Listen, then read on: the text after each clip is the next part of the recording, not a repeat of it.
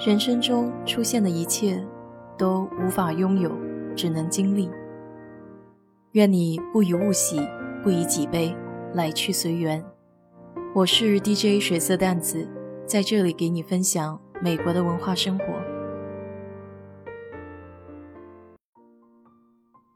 每年十月份，大街小巷都充斥着万圣节的氛围。张老师前两天给我留言。聊到美国万圣节的布置，很贴切。不少人家门口都挂着妖魔鬼怪，有死人骷髅，有白色飘着的小鬼，还有各式各样稀奇古怪的小装饰。其实美国人的万圣节相当于我们中国人说的鬼节。关于万圣节的由来，有不少不同的说法。在两千多年前，欧洲的天主教会把十一月一日定为天下圣徒之日。英文是 All Hallows Day，Hallow 在这里就是圣徒的意思。传说自公元前五百年，居住在爱尔兰和苏格兰地区的凯尔特人把这节日往前移了一天，就是十月三十一号。当地人认为这一天是夏天正式结束的日子，也是严酷冬季开始的第一天。那时候，人们相信亡魂会在这一天回到故居地，寻找活人附体，借此再生，并说这是人在死后能获得再生的唯一希望。活着的人由于害怕死魂来夺身，于是就在这一天熄掉炉火和烛光，让死魂没有办法找到活人，并且在此基础上把自己打扮成妖魔鬼怪。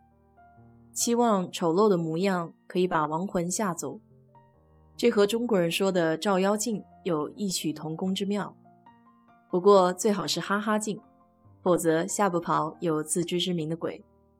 美国的万圣节最初就是由爱尔兰和苏格兰的移民传入的，演变到今天已经与宗教的关系不那么紧密了，就是一个老少咸宜、轻松搞笑的节日。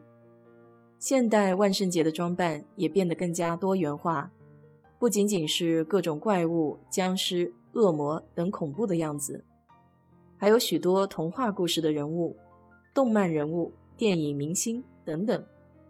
我们公司有些部门在万圣节这一天还有化妆比赛，不少同事都会穿着各种 costume 上班。costume 就是那种可以假扮人物的特制服装。我记得实习的时候，组里的一个小蜜，五十多岁的美国人，打扮成女巫的样子，黑色尖角的高帽子和纱质的大摆裙，盛装出席来上班。他那年赢了万圣节化妆的头奖，奖品是一张二十五块钱的加油卡。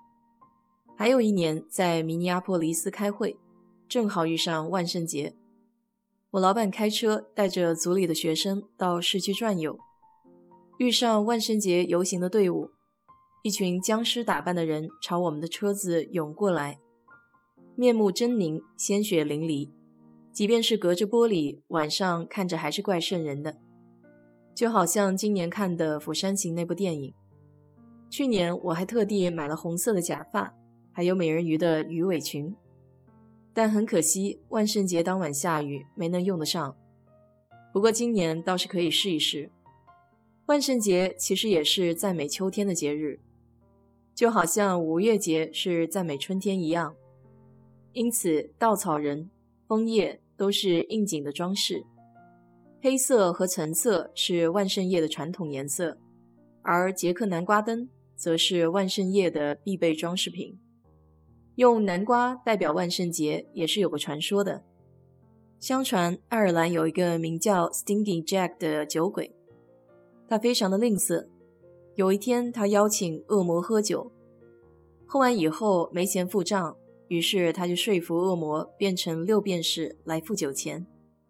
然而，Jack 并没有将恶魔变的钱用来付账，反而用一条银纸把恶魔镇住，让他出不来。